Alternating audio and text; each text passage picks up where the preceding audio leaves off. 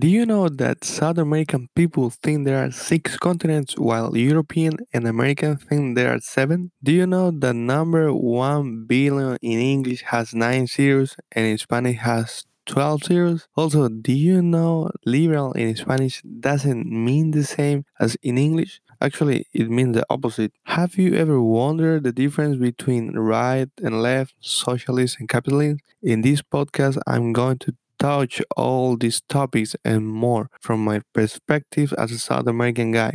First of all, let me introduce to myself. My name is Adrian Toro and I'm from Peru. Observing Peru grow from an extremely poor economy to one of the strongest in South America, I developed an interest in for politics. I began to wonder what exactly is the difference between so-called first world class countries and those categorized as third world class. What I have found it all comes back to politics. Politics is so important in our life. Even if you don't like it in discussing it, politicians hold the power to change the life of the people. The first time that I came to USA, I could not believe how well off people are here. Over time, I want to learn more about the American life and how this country became one of the best in the world. My research has shown me it can all be traced back to freedom. In this podcast, I discuss varying narrative of politics, history, and of course,